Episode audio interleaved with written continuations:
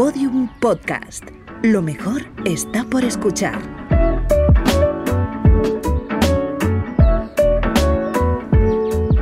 El podcast de Cristina Mitre, Summer Edition. Una producción de Podium Podcast con la colaboración de Sensilis.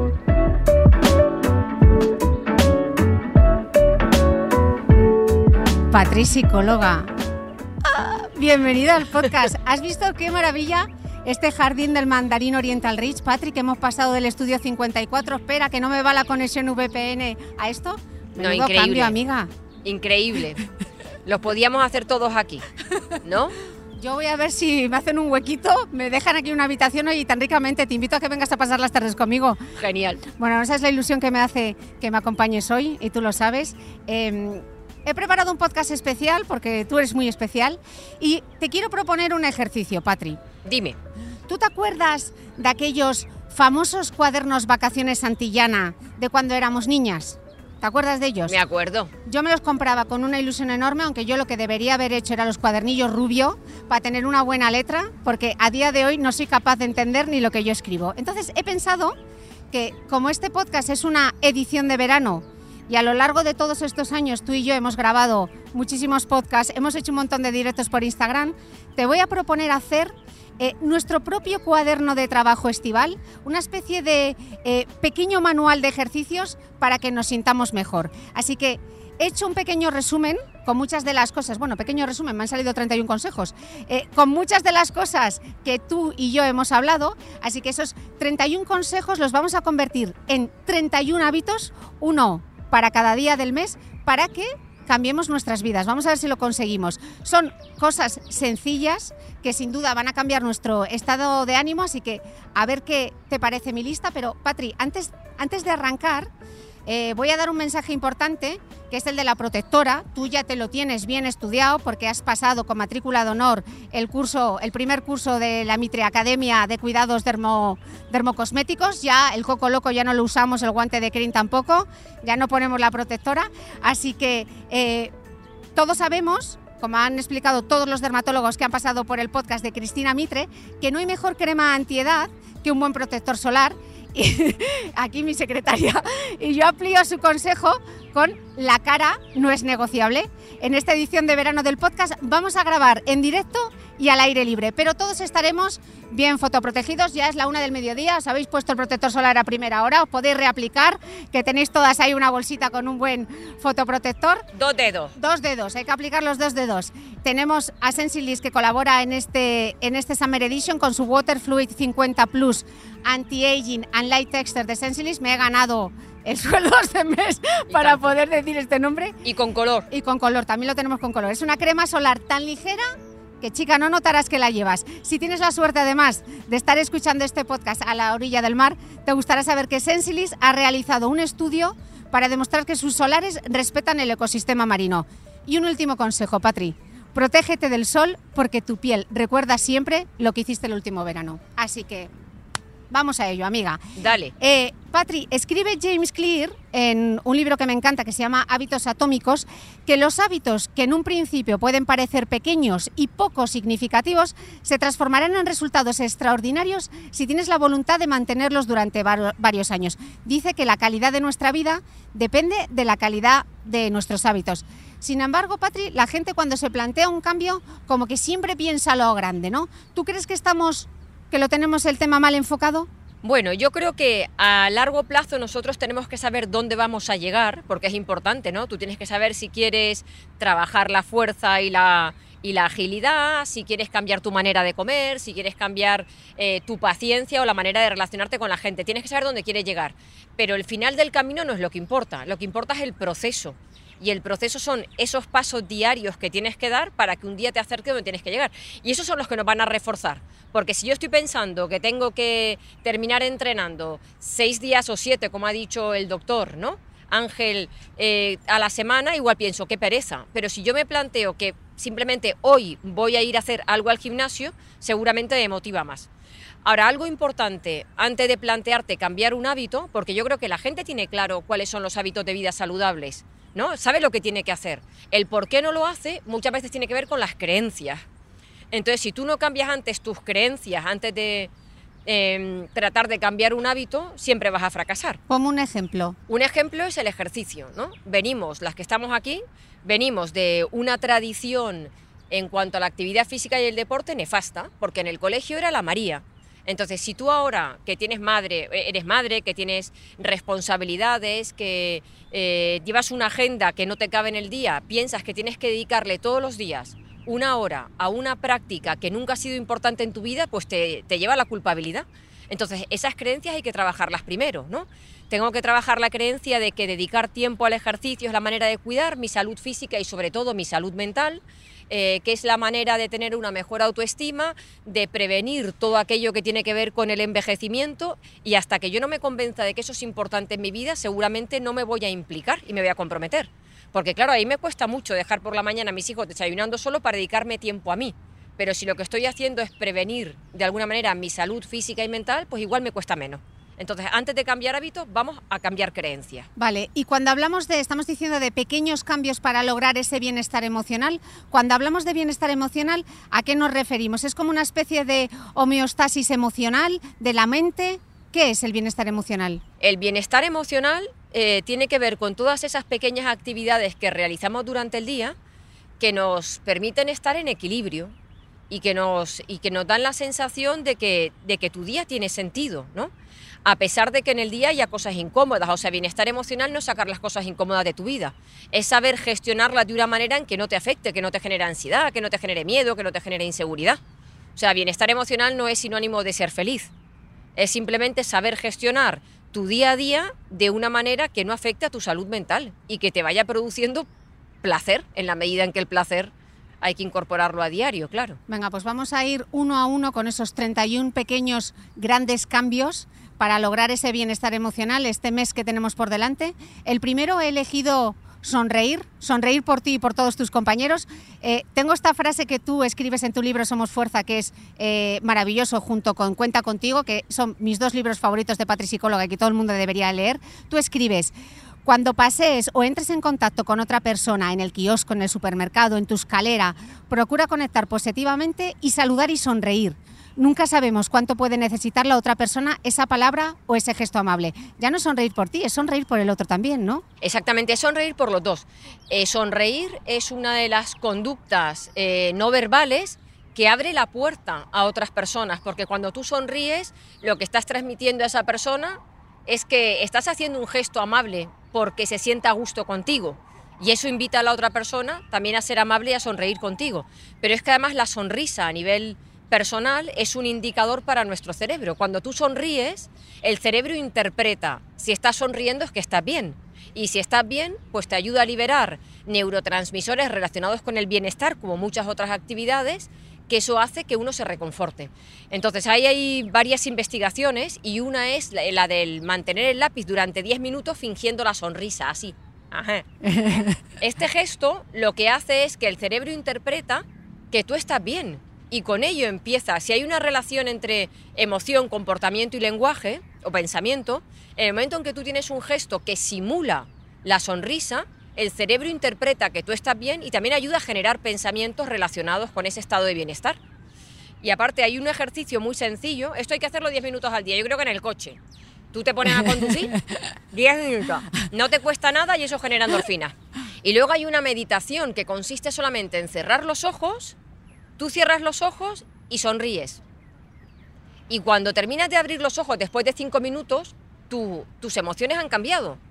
Porque tus sensaciones de bienestar, solo por haber estado cinco minutos con, una sonrisa, sin que haya un problema extra o una solución a un problema, solamente el hecho de, fingir esa sonrisa cambia tu, tu sensación de bienestar. Mm.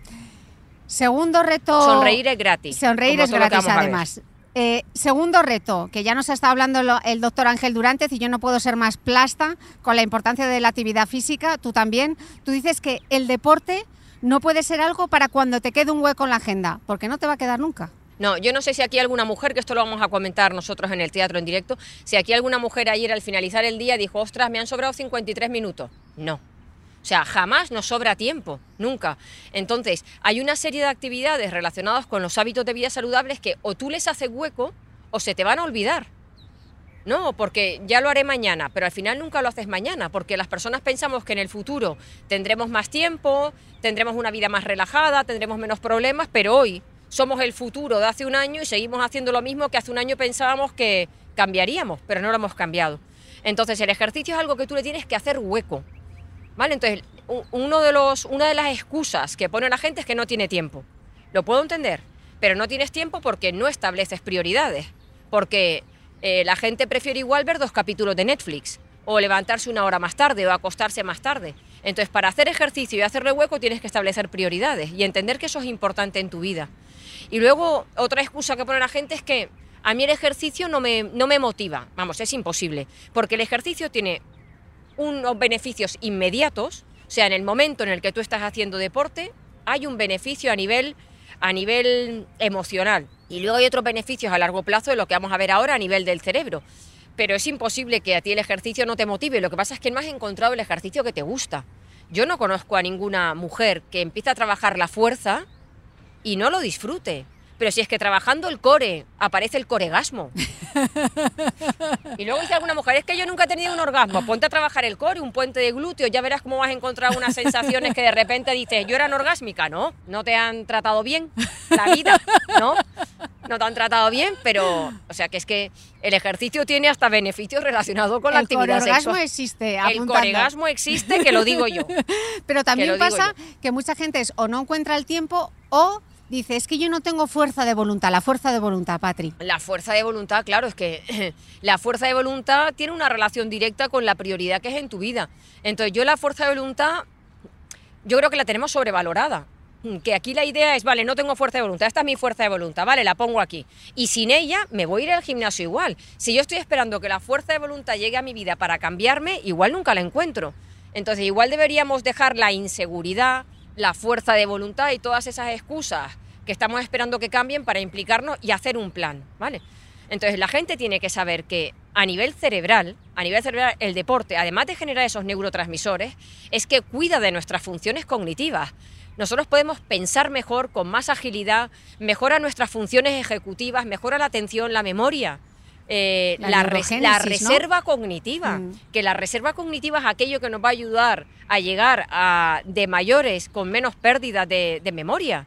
Incluso ahora hay investigaciones eh, con, con, una población de 70 y 80 años que han empezado a trabajar la fuerza y han invertido el deterioro cognitivo. A mí eso me parece espectacular, ¿no? Un trabajo de fuerza que invierta tu deterioro cognitivo. O sea, ¿cómo podemos ningunear una práctica que cambia, que cambia nuestro cerebro?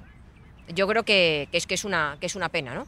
que es una pena que no se le dé la importancia que se le dé. Bueno, pues ya hemos visto entre los hábitos la importancia de sonreír, la importancia de incluir la actividad física. También es gratis. Y también es gratis. Eh, no, necesitas, no necesitas un gimnasio. Dos pesitas. Dos pesitas y ya lo tienes todo.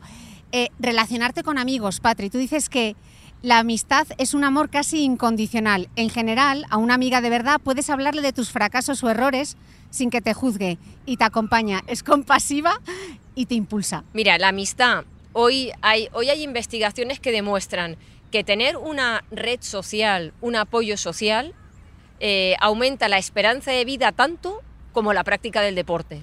O sea, y la gente dice, ya, pero es que a mí me gusta vivir solo, perfecto, o yo no tengo pareja, pero si no es pareja o vivir solo, es la sensación de que tú estás apoyado y sostenido y que puedes desarrollar tu sentimiento de pertenencia. Hay una investigación que sale en un documental que se llama The Connection, que en, los años 70 había un pueblo, eh, bueno, un pueblo, una población de inmigrantes italianos en Estados Unidos, el pueblo se llamaba Roseto, ¿vale?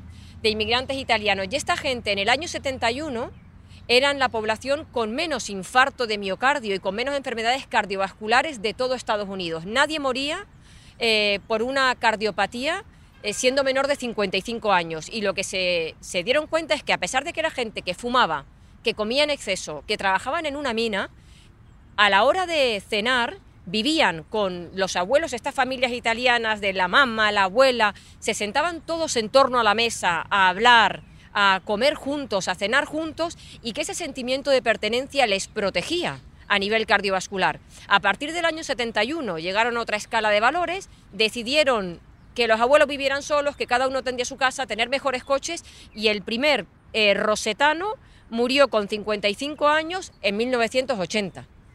¿Vale? Cuando antes no había ocurrido, cuando se separó la familia, se separó el sentimiento de pertenencia, se dejaron de tener ese apoyo y esa red social, aparecieron esas enfermedades cardiovasculares. Entonces, fomentar la amistad, quedar con amigos, relacionarte, tener un círculo de amigos en el que puedas ser tú mismo. Porque tú no puedes tener un grupo con el que tengas que cambiar para sentirte querido y aceptado. Eso es eh, un protector de, de la salud mental. Total. Y es gratis. El reto 4 para este Venga. 31, 31 días, 31 retos. El orden, ordenar, que me gusta a mí ordenar mucho. La, tú dices que la rutina y el orden dan paz interior. Sí, la rutina de, de ordenar y, y de tener un espacio que ya sea puede ser en el trabajo o en tu casa en el que tú estés a gusto, ¿vale? Hay una corriente que se llama housewarming que tiene que ver con, bueno, pues la, la traducción sería calentarse la casa, que entiende que un hogar ordenado, un hogar limpio, con luz natural, que esté decorado a tu gusto, que tenga esos elementos que te ayuden a disfrutar, nos ayudan a estar, a, estar, a, vivir con más serenidad, ¿no? Eh, el hogar debería ser un, un sitio en el que uno le apetezca volver o le apetezca estar. Y yo creo que los años de pandemia nos han ayudado a darnos cuenta de la importancia de que tu casa tiene que ser un lugar en el que, en el que tenemos que invertir tiempo, limpieza, orden, para poder estar a gusto. Si tú llegas a tu casa y tienes un salón lleno de juguetes, con la ropa tirada, eh, con las cosas por el medio, eso te genera angustia, porque llega la sensación de que está todo tirado. Y a nosotros nos gusta el orden, porque el orden nos da esa paz mental. Entonces tenemos que dedicarle tiempo a, la casa, ¿vale? Porque se trata de buscar un hogar que de alguna manera nos inspire esa armonía. El quinto reto, y de esto tú y yo hemos hablado mucho, que es el autocuidado, la importancia de arreglarse, ¿no? Yo tengo siempre apuntada esta frase tuya, que es cuando dejas de cuidarte, dejas de respetarte. Elabora Sí. esto, Patri. Bueno, muchas veces la gente se arregla para, para afuera y realmente el arreglarse tiene que ser para adentro. Y arreglarse está relacionado con un concepto que es la cognición atávica, que voy a citar aquí a los autores que empezaron a hablar de ello, según el estudio de Ama y Adam Kalinsky de la universidad, una universidad de Estados Unidos, dijeron que la indumentaria, o sea, la manera en cómo tenemos de arreglarnos, no solamente la ropa, los zapatos, los complementos, cómo nos presentamos, provoca cambios en la forma de pensar y de percibir el entorno. O sea, la manera que tú tienes de arreglarte te da seguridad. Y no solamente para relacionarte con las personas, es que puede afectar también a tus proyectos laborales o a tus relaciones personales. Entonces tenemos que cuidarnos. ¿Qué ocurre cuando una persona tiene ansiedad, se siente triste o solo? Que lo primero que empieza a hacer es dejarse. Descuidarse. Y dejarse es la tumba del amor en la pareja, pero también la tumba del amor contigo mismo. Porque si tú estás mal y te miras al espejo y te ves mal, al final es todo un círculo vicioso en el que terminas por, por, por no apreciarte y por perder incluso la dignidad. Entonces hay que tomarnos un tiempo y no se trata de ir todo el día, ni mucho menos, ni con tacones, ni maquillada, ni vestida y de una manera increíble ni caro, sino escoger un estilo o una manera de presentarte con el que tú estés a gusto y te sientas cómoda, ¿no? Que tú te veas bien, porque eso afecta a tu, indudablemente a tu, a tu estado de ánimo. Mm. En el sexto consejo, que es algo que tú has insistido mucho y a mí se me resiste por este problema que tengo de los cuadernillos rubios, que debería haber hecho mucho más, es llevar un diario. Eh, a mí me has dicho que llevar un diario de lo que haces al día y lo que significa es importante, porque si tu jefe te dice, ¿qué idea más brillante? Anótalo, porque nuestra mente se centra en lo que fracasamos y olvida las cosas positivas. Qué importante es esto, ¿eh, Patrick? Que siempre nos quedamos ahí macerando el error. Mira, yo creo que llevar un diario de una actividad concreta o de una emoción concreta, por ejemplo, llevar un diario sobre nuestra seguridad o sobre nuestros placeres, de alguna manera enfoca al cerebro. Si mi cerebro sabe que yo por la noche voy a escribir 10 minutos, 5, sobre aquello que he disfrutado, sobre aquello con lo que me he sentido segura o sobre las risas que me he echado, mi cerebro durante el día lo va a estar buscando para poder registrarlo. Pero es que llevar un diario, aunque sea un diario de libre escritura, eh, es un gesto casi espiritual, ¿no? Porque el hecho de llevar un diario es parar, es respirar, es tomar un tiempo para ti y apuntar nos ayuda, bueno, pues a tomar conciencia de cosas que pasan durante el día que si no no las percibimos y el hecho de eh, la conexión de la psicomotricidad fina con la mente también ayuda, por ejemplo, a darle más relevancia o más compromiso a nuestros objetivos. No es lo mismo que yo diga mañana voy a ir al gimnasio que tener una lista en la que apunto mañana voy a ir al gimnasio, a las 7 me levanto, ¿vale? Acuérdate de llevarte una botella con té o con agua, no es lo mismo, porque el cerebro sabemos que graba mejor, recuerda mejor y reproduce mejor todo aquello que de alguna manera anota. Entonces, eh, un diario no tiene que ser sobre un tema concreto, sino que puede ser un libre escritura, que tú te levantes por la mañana, que te pongas tu café, que cojas tu libreta, que anotes cómo te sientes, un poco cómo va a ser el día, que ordenes tu agenda.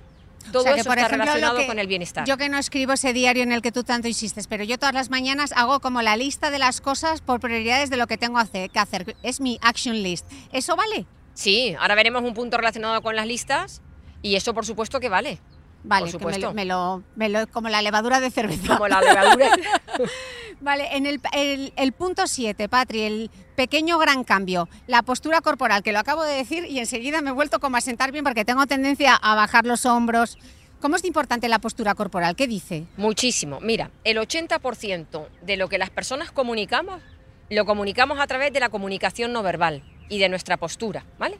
Y la persona que está enfrente interpreta y da más credibilidad a lo que ve a lo que, a lo que oye, ¿vale? Si tú me dices, Patri, ¿quieres ir al cine? Y te digo, sí.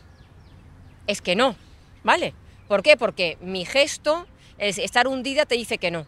Pero además la comunicación no verbal y la postura no solamente da información hacia afuera, la da hacia adentro. La información propioceptiva, que es la que va de los músculos y los nervios y llega hasta el cerebro, hace que el cerebro interprete como con lo de la sonrisa. O sea, ¿qué significa tu postura? Y en el momento en que tú dices, va niña, va, ¿eh? Y sacas el pecho, el cerebro dice, va, para arriba, ¿vale? Porque acabo de adoptar una postura de empoderamiento, que es la postura de poder. Hay una investigación con chicos por el tema de la testosterona en la que a dos grupos de personas le dan un mismo ejercicio a resolver. A un grupo le dicen que intente resolverlo desde la postura de poder, ¿vale? Y al otro, pues normal, sentados. Y los chicos que adoptan la postura de poder lo resuelven antes y mejor.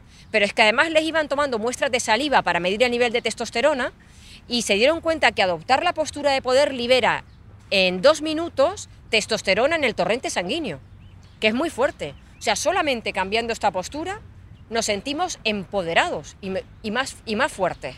Igual que hay otra investigación en la que se pasa un cuestionario del estado de ánimo a un grupo se selecciona a la gente que anímicamente está bien y se les pide que durante 20 minutos caminen por un circuito adoptando la postura de un depresivo.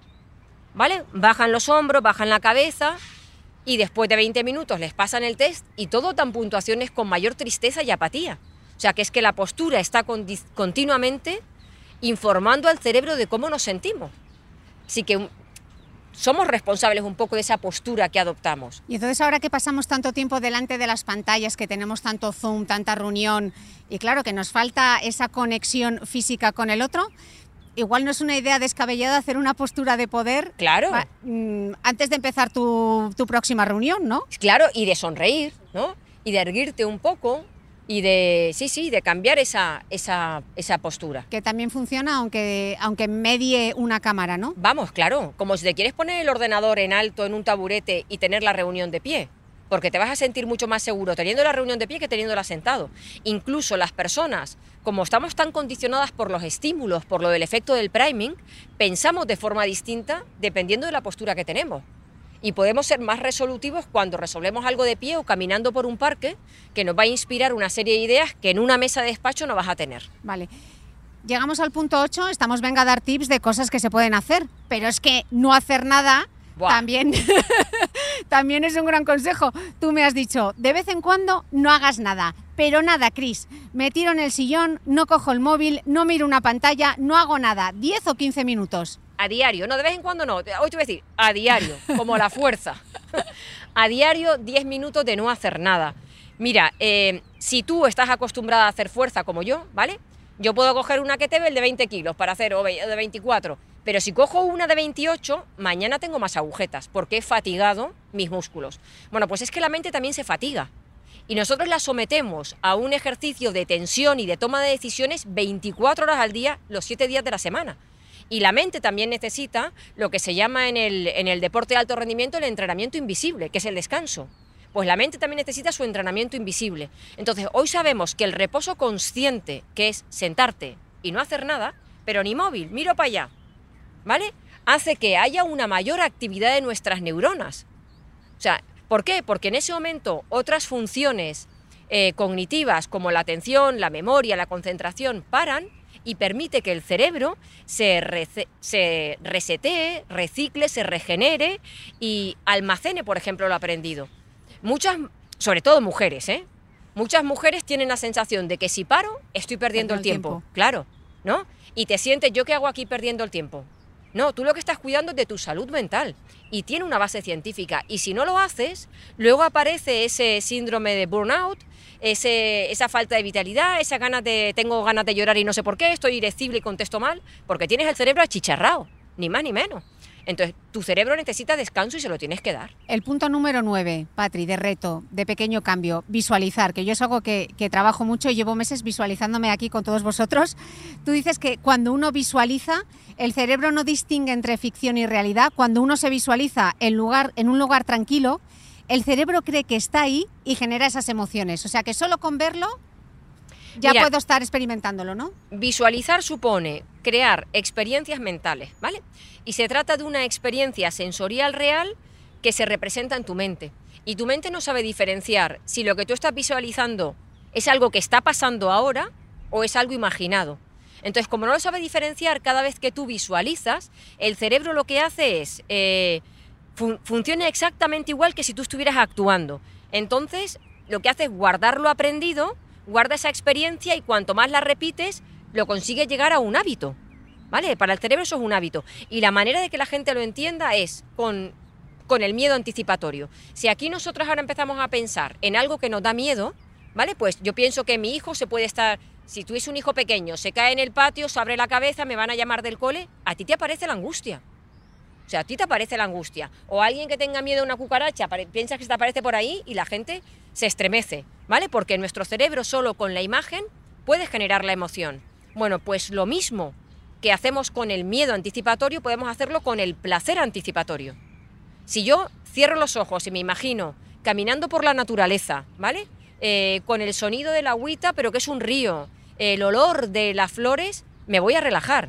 Y si soy una persona que va a competir y cierro los ojos e imagino en la salida y empiezo, Patri, va, va, va, va, va, va, abro los ojos y digo, vamos, vamos, que, vamos que salgo de titular y estoy en el Ritz, ¿sabes? Entonces, somos capaces de generar emociones solamente con visualizarlo y me parece que es una herramienta súper poderosa para manejar no solamente nuestras emociones, para prepararnos. Tú imagínate que tienes una reunión complicada con un cliente y tú te imaginas atendiendo, escuchando, eh, dando una respuesta, siendo empática, teniendo paciencia, bueno, pues al cerebro le va a ser, le va a ser, le va a ser mucho más fácil repetir eso que ha visualizado que si no lo hace. Entonces esta herramienta para mí es poderosa. Otra herramienta súper poderosa que yo he aprendido contigo y que grabamos un podcast de, de ello es la herramienta número 10 y es la aceptación, aceptar, ¿no? Y yo esta frase tuya la tengo muy marcada y es aceptar la parte injusta de la vida, que cómo cuesta, pero qué importante. Cuesta muchísimo porque la gente no quiere aceptar. O sea, aceptar cuesta mucho porque la gente no quiere, no porque el proceso de aceptación sea complicado. El proceso de aceptación es muy sencillo, pero la gente, perdona que lo diga así, no le da la gana, ¿vale? ¿Por qué no le da la gana? Pues porque tenemos una creencia que primero hay que cambiar. Las personas pensamos que si yo soy una buena persona, la vida me tiene que devolver cosas buenas en la vida. Y esta regla la hemos creado mm, eh, igual en una filosofía religiosa o en una escala de valores, pero no existe. En la naturaleza no existe. O sea, la vida no es ni justa ni es injusta, la vida es lo que es. Y hay veces en que te da flores y otras veces en que te lanza piedras. Pero tú piensas que si me ha fallado un cliente, mm, algo malo le debería pasar. Si mi marido me ha dejado cuando yo se lo he dado todo y se ha ido ahora con otra, eh, que la vida le vaya mal o que me venga a pedir perdón. Y eso no va a ocurrir. Sea, nosotros tenemos que aceptar que aunque tú seas una persona maravillosa, va a haber cosas que no funcionen, igual que hay veces en que nos tocan cosas que igual tampoco nos tendríamos que merecer, ¿no? Pero si tú estás esperando que de alguna manera la vida te pida perdón, te repare el daño, que a la gente que hay alrededor tuyo que te ha fallado le lleva mal, le vaya mal, quien va a sufrir eres tú. ¿Vale? En alemán una palabra para eso, que se llama Schadenfreude. Schadenfreude es la alegría sobre el mal ajeno. Y esta emoción existe porque es como una manera de restablecer la justicia de la vida cuando no, cuando no aparece. Pero al final eso solamente te perjudica a ti, porque quien te ha engañado eh, en tu trabajo o a nivel personal o una amiga que te ha fallado está llevando su vida. Le da igual cómo estés tú.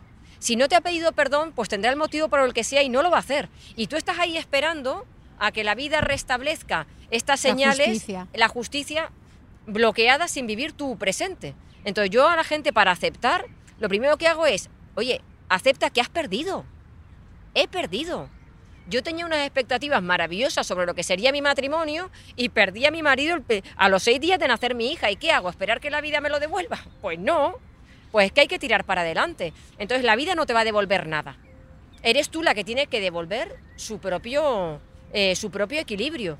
Entonces, perdonemos, porque es un proceso interno, y tengamos una caja de los olvidos. A mí esto me parece básico. Sí, esa- ese truco es O sea, muy bueno. coges una caja, la envuelves en un papel bonito, una caja de zapatos, le haces una ranura y cada vez que tengas un tema en tu cabeza, es decir, ¿cómo me falló mi amiga con todo lo que yo le di? Lo apunto. Mi amiga Celia me falló y lo meto dentro. Y ahí está. Acepto que mi amiga me falló. ¿Por qué? Pues porque le dio la gana fallarme, o por lo que sea, o porque la mujer se vio en la tesitura de que me tuvo que fallar por el motivo que tenga, y lo dejo estar pero no dialogo, no pienso y fíjate y cómo me hizo, yo es que soy tonta, yo debería cambiar y a ver si algún día se da cuenta y algún... No, lo dejo estar, porque toda esa rumiación contigo es un sufrimiento para ti, pero el karma no le llega a tu amiga.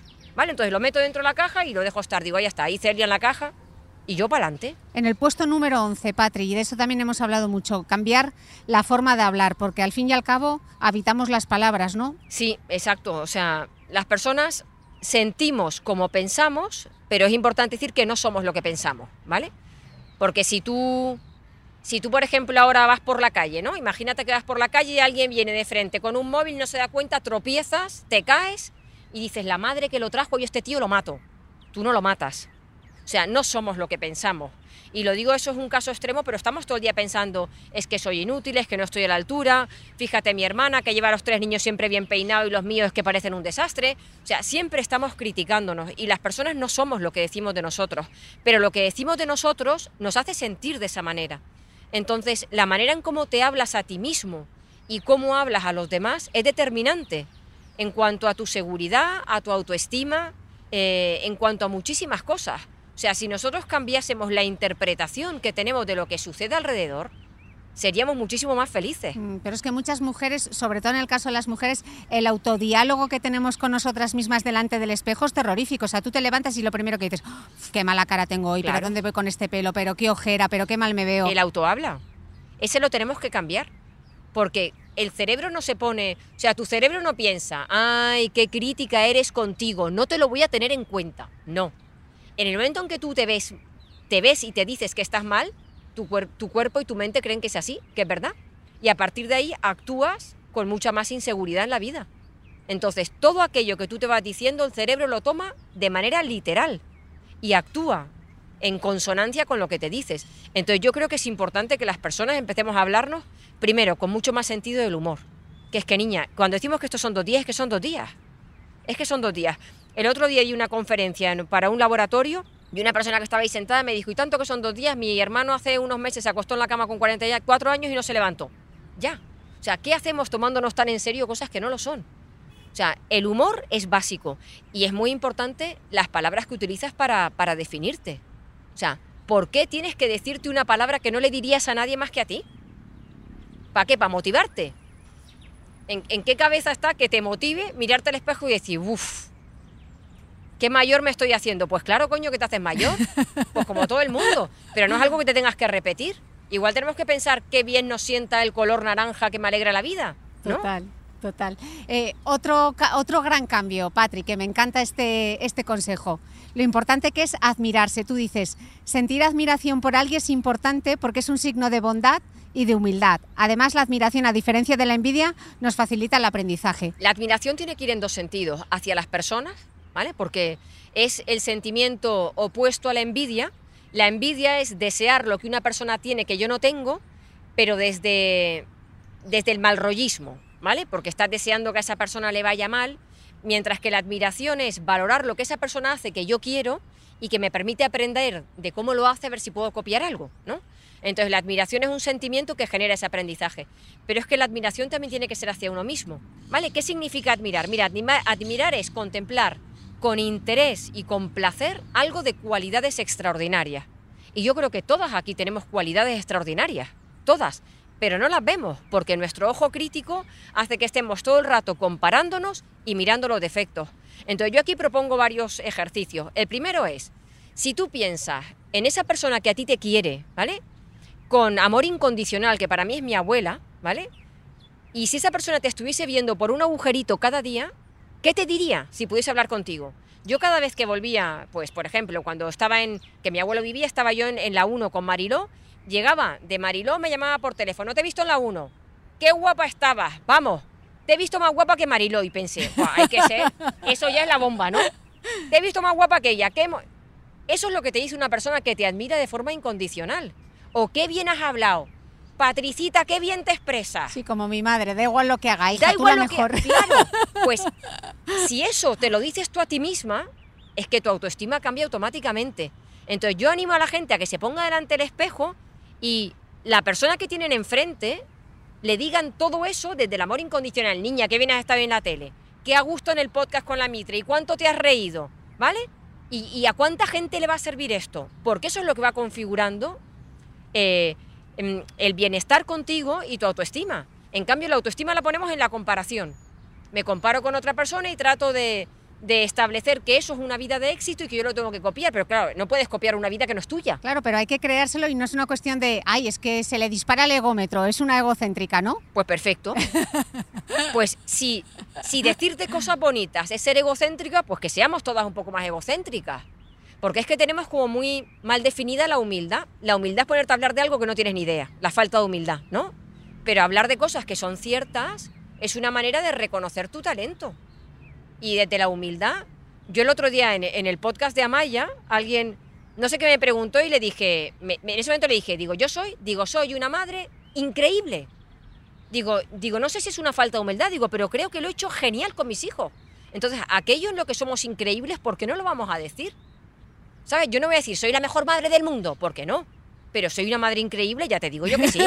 Vamos, y una amiga increíble también. Una amiga increíble claro, entonces, si esas cosas no las decimos, lo que va a hacer es que tú te sientas segura y que lo repitas más. Entonces, no creo que sea una falta de humildad reconocer. Ahora, no puedo decir canto de forma increíble porque canto fatal, ¿vale? Pero aquello que crees que haces increíble lo tienes que decir. Totalmente. Eh, este ya lo hemos mencionado, el punto 13, pero vamos a repetirlo para que se nos quede bien grabadito. Perdonar, Patri podemos decidir perdonarnos por no ser perfectos, incluso por ni siquiera intentar serlo. Claro, y, perdonarnos a nosotros mismos cuesta muchísimo, porque tenemos una exigencia y unos estándares de perfección que no nos permiten cometer errores, ¿no? Entonces hay veces en que cometemos errores y que además que nuestros errores pueden afectar a otra persona, como haber hecho un comentario insolente, o haber dejado colgado a alguien no queriendo, o haberle fallado a tu pareja, y eso lo llevamos arrastrando toda la vida eh, y, estás toda la vida machacándote cómo, cómo pude hacer eso, cuando no nos damos cuenta que las personas son más completamente imperfectas y que nos tenemos que equivocar. Y que nosotros nos vamos a equivocar y que la gente que está con nosotros también se va a equivocar. Así que tenemos que bajar un poco el nivel de exigencia que tenemos con nosotros y con los demás, porque si nosotros no nos perdonamos, vamos arrastrando una mochila el resto de nuestra vida. Entonces hay un momento en que tengamos que decir, ya, me equivoqué, cometí este error, afectó a otra persona, lo pasó mal, ya, y no puedo hacer más. Y luego el perdón a los demás, porque aquella gente que nos ha fallado a veces nos cuesta mucho perdonarla. Y que la gente nos falla a nosotros también nos cuesta mucho eh, ese perdón. Estamos esperando que vengan a pedirnos perdón y no van a venir. Entonces el perdón tiene que ser como un proceso interno en el que tú te liberas de la rabia, en el que te liberas de ese ánimo de venganza para poder seguir caminando adelante, porque a la persona a la que tú no perdonas le da igual esa persona está viviendo su vida. Quien tiene un conflicto consigo mismo eres tú, que vas arrastrando ese, ese no perdón. Entonces a mí perdonar a gente que me ha hecho mucho daño me ha parecido una liberación. Sí, o sea, no, no, no quiero que estén más en mi vida, pero tampoco les deseo nada malo. Entonces, en el momento en que somos capaces de desearle cosas buenas a la gente que nos ha hecho daño, es cuando tú estás en equilibrio. Hombre, yo me puedo olvidar, pero desearle que le pasen cosas buenas a tanto, tan santa no. Ya, sí. Bueno, no que le que tengan una buena vida, oye, ya está.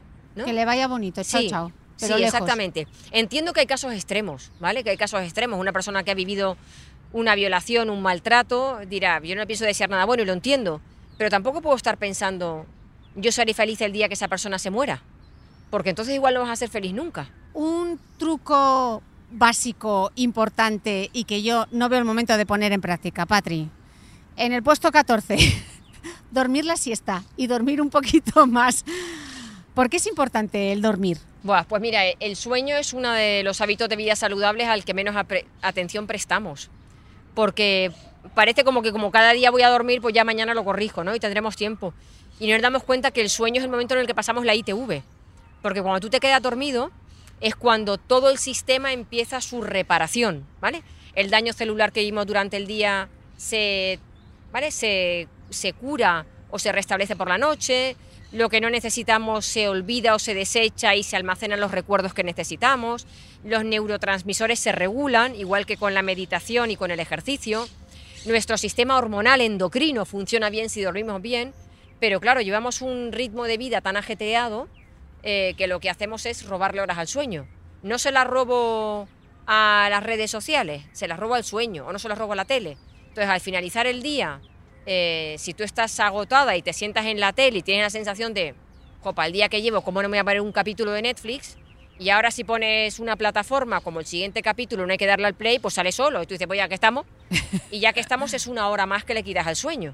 Entonces, el sueño yo creo que la persona lo que tenemos que hacer es calcular cuántas horas necesitamos para descansar. Y para saber si has descansado es muy fácil. ¿Te levantas por la mañana descansado? Sí o no. Ese es el test. Si te levantas reventado, no estás durmiendo bien. Entonces, ¿cuántas horas necesitas? Y a esa hora te tienes que acostar en función de cuándo te levantas.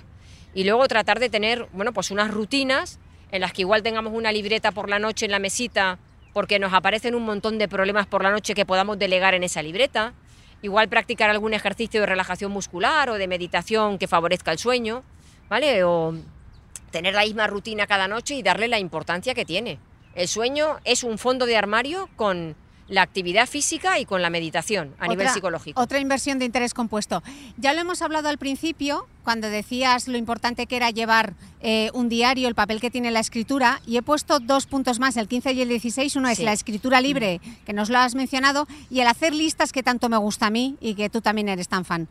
Dos pinceladas. Mira, escritura, ¿por qué es importante escribir? Escribir facilita tomar perspectiva.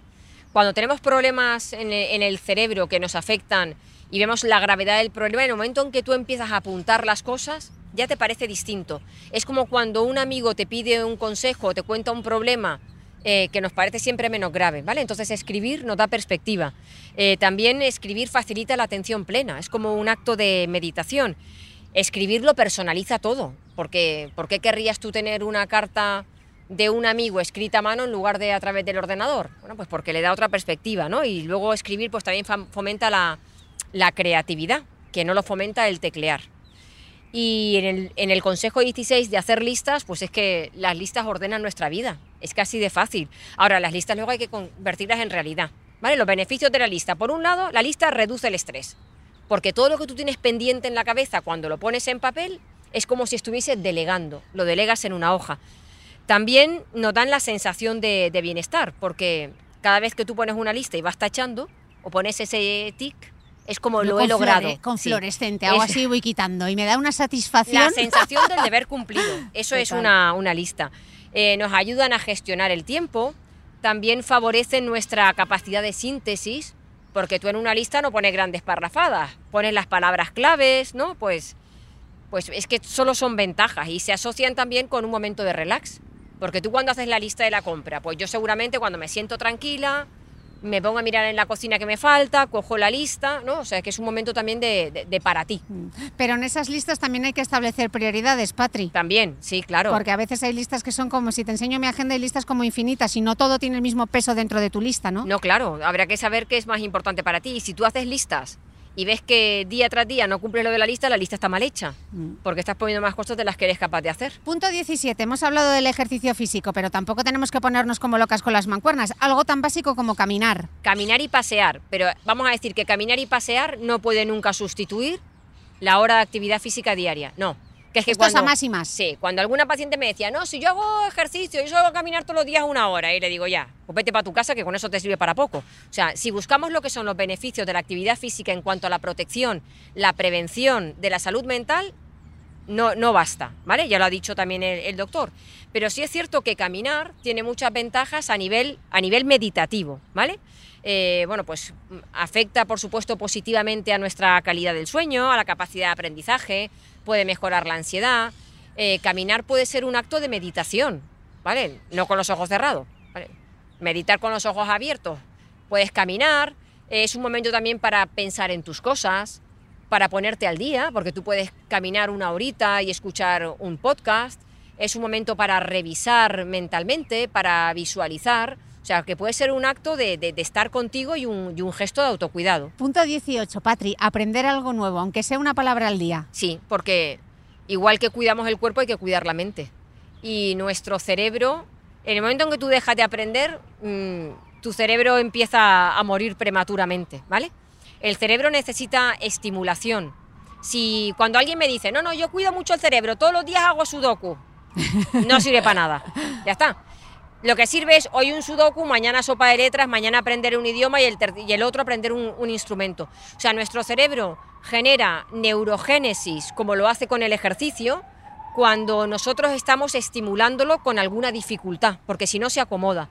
Entonces el aprender diariamente, aunque sea una palabra nueva del vocabulario, con su significado y repetirla, o una palabra en otro idioma, hace que nuestro cerebro se esté em, generando esa neurogénesis y generando esa reserva cognitiva de la que hablábamos antes, que nos ayuda a mantener nuestro cerebro joven. Consejo 19, Patri, los Abrazar. abrazos, abrazar, que fue justo lo que nos quitaron en la pandemia y tú y yo hacía, Sí. ayer nos dimos un abrazo eh, de esos que te funden, porque Sí. ¿cuánto tiempo hacía que no nos veíamos? Pues mira, abrazar libera neurotransmisores relacionados con la tranquilidad, con el bienestar y con el placer, porque al abrazar, al abrazar las personas liberamos serotonina, dopamina y oxitocina. Oxitocina es la hormona del, del amor. Y en un abrazo también, pues la persona se siente acompañada, se siente protegida. Y los abrazos, pues tienen. a- abrazar a una persona si te permite el contacto físico, ¿vale? Aquí en nuestra cultura tenemos mucho contacto físico, hay gente que lo rechaza, pero si la persona permite el contacto físico, pues el abrazo pues reduce el estrés y la ansiedad por esa liberación de serotonina y dopamina, reduce la presión arterial porque la oxitocina se activa, eh, pues activa un tipo de receptores de la piel que se llaman corpúsculos de Pacini, que son encargados de reducir la presión arterial, mejora nuestro sistema inmune. O sea que dar un abrazo a una persona es que mm, al final tiene un montón de beneficios a nivel, a nivel físico y a nivel psicológico. Dar un abrazo y luego uno que es súper importante y todas las escuchantes de este podcast nos lo vamos a apuntar a sangre, decir no.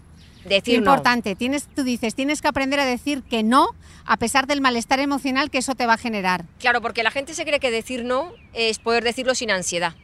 Vale, quiero decir no y no sentirme culpable. Y esto es bastante complicado, porque las personas hemos nacido para, sinceramente, para ayudar y para servir a los demás. O sea, la servicialidad la tenemos incorporada porque es la manera en que todos hemos sobrevivido, con la capacidad de ayuda. Entonces, cuando tú dices que no a una persona, entre comillas, le estás negando una ayuda. Una ayuda que puede ser egoísta para el otro, porque muchas veces la gente te pide cosas para sentirse más cómodo y quitarte tu comodidad. Entonces, eh, pongámonos un- una máxima, es que voy a decir que no y me voy a sentir incómodo, pero luego voy a tener una serie de ganancias que me van a hacer sentir bien. Voy a ir un poquito más rápido, Patrick, que, que está aquí el tic-tac, tic-tac, que me toca subir al ave. Venga, pues vamos. Venga, vamos. Decir no es importante porque tu tiempo es importante, ¿vale? Y si no decimos que no, vamos mal a- vamos. Y también mal, vamos, mal si no nos liberamos de las etiquetas, Patri. Exacto, liberarnos de etiquetas. Las etiquetas nos las han puesto casi todos nuestros padres. Y no tenemos que cargar con todo aquello. Vale, es que eres una vergonzosa, es que eres nerviosilla. ¿Para qué vamos a cargar con una etiqueta que está condicionando? O sea, las personas somos lo que creemos que somos. Y si tú tienes una etiqueta que te condiciona, pues la tienes que cambiar. En el 22, Patri, una, una cosa muy importante y que hacemos muy mal, el comer con serenidad, que de esto también hemos hablado mucho. Sí, utilizamos la comida, la bebida y las compras compulsivas para manejar otras emociones incómodas. Entonces, aprender a comer con serenidad es aprender a reconocer eh, cuando tienes hambre, parar, aprender a comer de una forma en la que no utilicemos la comida para sustituir otra- otras emociones. O sea, que, sus- que- que las emociones las manejemos con la meditación, con los pensamientos y que la comida sea un acto social para disfrutar sin que tengamos que prohibirnos ningún alimento y que aprendamos a regular nuestras sensaciones sin tener que estar controlando la comida, que se convierte para mucha gente en el peor enemigo. Punto 23, Patri, tener detalles. Qué bonito es eso, tener detalles. Cuando, es que cuando tenemos detalles lo que estamos es pensando en la otra persona. Y cuando tú piensas en otra persona y haces un gesto, un acto, una actividad para hacerla sentir bien, automáticamente el bienestar de esa persona repercute en tu propio bienestar. Porque las personas también generamos neurotransmisores relacionados con el bienestar cuando ayudamos y tenemos detalles con otras personas. Por eso decimos que nos gusta más regalar a que nos regalen. ¿vale? Entonces, pensemos, un detalle es una nota, es un mensaje por el WhatsApp, es eh, paso por una cafetería y he encontrado el café que te gusta y te lo traigo. O sea, algo que haga agradable la vida de la otra persona. Y con eso jugar, Patrick, eso sí que se nos ha olvidado, ¿no? Volver a ser un poco niños. Mira, hoy sabemos que el cuanto más evolucionado es un animal en la, en la escala evolutiva, más tiempo dedica al juego. Y las personas adultas hemos perdido la capacidad de juego. ¿Vale? Y estamos continuamente diciendo a los niños, ¿puedes dejar de jugar y ponerte a hacer esto? Cuando jugar es un acto en el que socializamos, en el que perdemos el miedo, en el que nos convertimos en más atrevidos, en el que generamos neurotransmisores del bienestar y deberíamos más, dedicar más tiempo al, al juego. No al juego de un videojuego, al juego, a juegos de mesa, a juegos deportivos, a, a, actividades lúdicas con las que las personas disfrutemos. En el 25, la desconexión digital. Ayer me fijé cuando llegamos al hotel que te dijo el del hotel, te mando la clave del wifi por el mail, ¿no? Es que yo en mi móvil no llevo el mail. Sí. Yo tengo, yo en mi móvil no tengo correo electrónico, lo siento. mi correo electrónico solo está en el ordenador y solo me entero de cuando estoy en momentos de ordenador. La desconexión digital es importante porque en España la media de, de tiempo que dedicamos a las redes sociales, no a todo más, es dos horas y media por persona. Para que luego diga que la gente no tiene tiempo de hacer deporte. O sea, habrá gente que le dedique media y otra gente que le dedique cinco. Entonces ahí tenemos nuestro tiempo para gestionarlo de otra manera. Y la desconexión digital es importante porque está alterando funciones tan importantes como la atención y como la memoria. Hoy sabemos que la juventud tiene más problemas de atención y memoria a la edad que la que teníamos nosotros y todo viene por el exceso de tecnología. Entonces solo se trata de poner momentos de cero tecnología. Momentos en los que vas a apagar el móvil a la hora de desayunar, de comer, de cenar, o de echarte una siesta o de ir a hacer ejercicio, ¿vale? Que, que, que, que nos separemos de ese, del aparato. En el punto 26 yo he puesto uno, para ver si me lo aplico yo, que es vive con menos el minimalismo, porque yo esto necesito que trabajarlo, Patri, porque cada vez que me mudo, me mudo con el traje de novia, el libro gordo de Petete, y ahora todo el mundo sabe que además tengo un mantón de Manila. Así que, Chiqui, dame un consejo para ver cómo lo gestiono. Mira, eh, el minimalismo es una corriente que consiste en, en aprender a comprar de manera consciente y tener aquello que necesitas y las personas, sobre todo por nostalgia y por si acaso, vamos acumulando en casa un montón de cosas que no nos sirven para nada. Entonces, consejo, deshazte de una cosa diaria. A mí eso me funciona muy bien. Entro en la cocina y digo, a ver, ¿qué utensilio no utilizo? El, lo de sacar el hueso, la cereza, fuera. Luego me hace falta y digo, ah, bueno, ya está. Pero cada día voy sacando una cosa. Abre el armario. Y eso que llevas tres años sin ponerte, dalo, no te lo vas a poner. Esos vaqueros en los que ya no vas a volver a entrar. Nunca vas Asúmelo. a entrar en un vaquero de hace 10 años. ¿Para qué lo guardamos? Si a mí eso me quita, me quita la autoestima. ¿no? Veo un vaquero ahí, esto me lo ponía con 18 años ya, pero es que ahora tiene 50.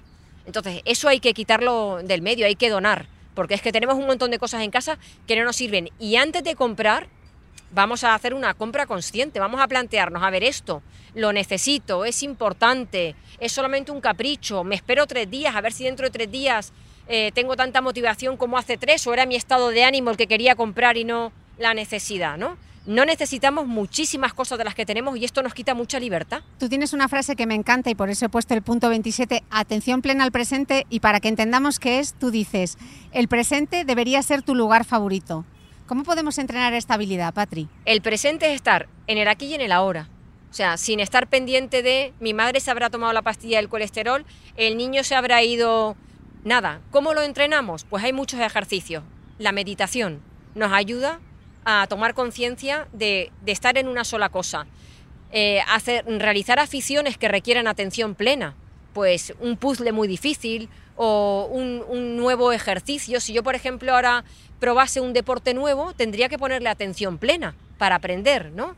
Eh, también el, el, el, por ejemplo, poner una pegatina en la bañera y cuando me meta a bañarme, a la ducha, digo, a ver, atención plena, porque está la pegatina, significa que me concentro en el, la temperatura del agua, en el olor del cocoloco, que para el tronco sí lo uso, ¿no? Para los bajos y la cara no. Pero ya para lo demás visto sí. que para eso tiene que ser Para otra sí. cosa que el pH es diferente. Eso ya lo hemos aprendido. Entonces, que tú pongas la atención en todo, en el olor, en cómo te va despejando la ducha, lo bien que te sienta, en el chorro del agua, ¿vale? Y que donde vayas poniendo la pegatina nos ayude a estar solo ahí. Y nos daremos cuenta de que disfrutamos mucho más de eso que estamos Total. haciendo y que además nos convertimos en personas mucho más agradecidas, porque como el momento te reconforta mucho más, lo vives de una manera distinta. Y hoy en día con el cerebro multitarea, pues tenemos todo menos atención plena al, al presente. En el punto 28, Patri, súper importante. Que esto en España se nos da un poquito mal, sobre todo en redes. Fatal. Habla fatal. Aquí suspendemos. Habla bien de los demás, reconóceles. Mira, eh, la crítica es el deporte, es el deporte nacional. Tú ves que alguien está estupenda ya, pero a los niños los trata que lo he visto yo. O sea, todo tiene siempre un defecto. No sé por qué, no sé si la gente cree que al sacar defectos a los demás tú te revalorizas, que es una pena, ¿no? Pero necesitamos como sacarle defecto a todos para sentirnos bien y deberíamos hacer todo lo contrario, que es estar continuamente reconociendo lo maravillosa que es la gente, o por sus valores, su simpatía, su bondad, su físico, eh, lo bien que se lleva con su pareja, lo bien que se relaciona con los niños. Porque cuando nosotros reconocemos y validamos las cosas tan maravillosas que tiene la gente, lo que estamos haciendo es poner el foco de atención en lo que suma de las personas. Y esto es importante para la calidad de los vínculos sociales. Y porque además nos hace mejores personas. Ya está. Es porque uno es mejor persona cuando pone la atención en las cosas buenas de los demás. Junto con el minimalismo me he puesto el punto 29 para ver si lo interiorizo y es el trabaja tu paciencia. Y esto lo tengo aquí bien marcadito. Cris, recuerda, la paciencia no es un don. Todos podemos entrenar la paciencia. Yo lo intento, Patri, lo intento. La paciencia es la capacidad de esperar con buenas maneras a que te toque lo que te tenga que tocar. ¿No? Porque la gente tiene un nivel de desesperación y de exigencia y además como la tecnología nos ha acelerado tanto, por eso no llevo yo correo.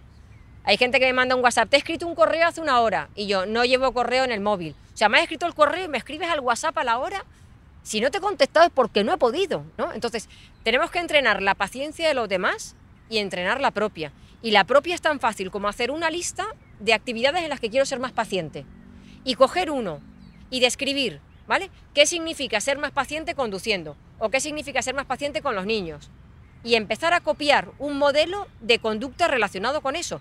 Si yo digo que ser más paciente con los niños es no gritar, a partir de ahora, cada vez que vaya, sé paciente, Patri, ¿vale? Y que cuando grite diga, espérate, que tengo que corregir. Y que todos esos comportamientos donde suelo ser impulsiva o poco paciente, simplemente vaya entrenando, tratando de copiar a una persona que lo hace bien. Si sabemos copiar perfectamente, se nos da fenomenal. Te prometo que este verano este lo voy a, lo voy a, lo voy a intentar trabajar. Claro. En este estoy ¿Con bien. qué pierdes tú la paciencia? Eh, Johnny que me perdone, pero es que a veces mi marido me pone en el disparadero. O sea, El chocolate no engorda, engordas tú que te lo comes. tu o sea, madre no te no estresa, es te tu madre no te estresa, te estresas tú. Esa la tengo también súper Esa, apuntada. eso. Pobre mi Johnny, qué más majo. Exacto. Claro, en ese momento es tratar de comprender, empatizar, saber por qué lo hace, hablar Sí, con otros él. tienen otros ritmos. Tiene otro ritmo. Claro, pues yo soy todo ya y, y ya. Y no se puede ser así. No. Bueno, Patri, el 30. Apuntado, ocúpate de tus asuntos. Esto es Qué importante. importante. La gente suele delegar asuntos incómodos o que suelen postergar en otras personas. Las cartas de banco tienes que abrirlas tú, tienes que hacer tu declaración de la renta, tienes que hacerte tus chequeos médicos, tienes que firmar un contrato o dar de baja el contrato que de un teléfono, tienes que hacerlo tú. Y Las son tareas. que digo yo, pero hay que hacerlas. Mi compañero de la obra de densidad, Rafa, lo llama micromierdas. Las micromierdas nos tenemos que ocupar de ellas. Qué perezada. Dan pereza, pero al final, ¿qué pasa? Que se enquistan y que muchas van a peor. Y yo un día me di cuenta que llevaba pagando años 30 euros mensuales de una wifi que es que no sabía ni dónde estaba. Y digo, ¿y esto? Y por no llamar y darle de baja, aguanté dos años más. Eso es una micromierda, pero hay que ocuparse de ella. Bueno, Hay que ocuparse de los asuntos. micromierdas aparte. El último, el 31 ya, que vamos ahí las dos derrapando para la B. Y esta es súper importante y esta nos la tenemos que apuntar súper bien. 31, elige tus batallas. Hay batallas que no se ganan luchando, se ganan renunciando a ellas, Patri. Sí, se ganan cuando decides abandonarlas porque, o sea, batallas diarias podríamos tener mil. O sea, todo puede incomodarnos. Temas de la pareja, tema de los niños, pero es que tenemos que ser mucho más compasivos con la gente y no podemos entrar a todo. Y tampoco tenemos que verbalizar todo lo que nos molesta. La gente en las redes tiene que op- opinar continuamente algo que no le gusta. O sea, yo veo muchas veces que la gente me pone, pues yo no estoy de acuerdo con esto, yo pienso, ¿y a mí qué coño me importa si no te he pedido la opinión, ¿sabes? Es como me lo callo, me lo callo, porque hay que ser súper educada. Pero es que hay veces en que la gente dice, ostras, no tiene filtro. O sea, eh, tú, por ejemplo, en redes estamos dando cosas súper valiosas a diario, gratuitas, y la primera vez que algo no te cuadra, pones una parrafada. Esas son las batallas que no hay que tener. Yo jamás, jamás opino Aunque nada negativo de nadie. ¿Por qué? Porque pienso, pues la habrá colgado con todo su amor, con su ilusión, pues no lo comparto, pero no le digo, esto no lo comparto. La otra persona no me ha pedido mi opinión. Es que mira, ¿Sabes? justo pasó el podcast que grabé con Amaya. eh, decían, es que eh, no estoy para nada de acuerdo. Eh, porque no es para todo el mundo así. Le digo, ya es que no hemos hecho un estudio observacional, es que está compartiendo su experiencia personal. Claro, a todo tenemos que, a como meterle que puntilla. Sí, a todo, sí, y todo como que te des cuenta de que esto te has equivocado. Lo que decíamos antes de hablar mal. Y yo tampoco quiero que la gente, o sea, cuando la gente opina de una manera crítica, positiva y bonito y te lo dicen con dulzura y con amor, tú ves un interés de la persona por ayudarte. Pues yo, por ejemplo, a veces escribiendo se me falta, me falta una H. Patri, que no, perfecto, oye, gracias. O Patri, esto no lo he entendido bien, me lo explicas. Genial. Pero hay gente que todo lo toma una batalla. Y hay personas muy avinagradas. Porque claro, si todo te sienta mal, eres un vinagre. Porque no puedes estar todo el día discutiendo con el frutero, con el panadero, con el que conduce, con tu pareja, con tus niños, con tus amigas. Todo te parece una Los chincheta. ofendiditos. Los ofendiditos, claro. Y tú dices, madre mía, esta persona, yo muchas veces pienso, ¿qué no tendrá esta mujer en su casa para estar así? Pero claro, eso afecta a tu sistema inmune. Y eso afecta a, a- a tu calidad de vida porque continuamente estás buscándole defectos a todo lo que hay alrededor. Y eso es muy duro. Pues nada, tenemos 31 días, 31 pequeños retos, 31 pequeños cambios para darnos la vuelta como un calcetín. Patri, psicóloga.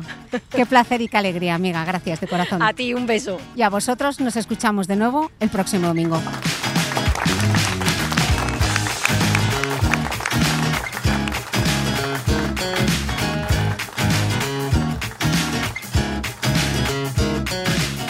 Podcast de Cristina Mitre, Summer Edition, es un podcast de Podium en colaboración con Sensilis.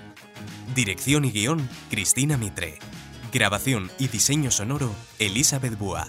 Jefe de proyecto y coordinador de producción, Jesús Blanquiño. Producción ejecutiva, Lourdes Moreno Cazalla.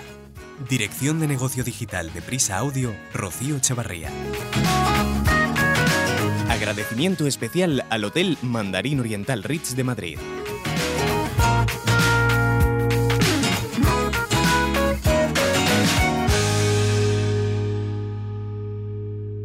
Escucha todos los episodios en Podium Podcast y en agregadores. Este episodio está disponible en vídeo en el canal de YouTube de Podium Podcast.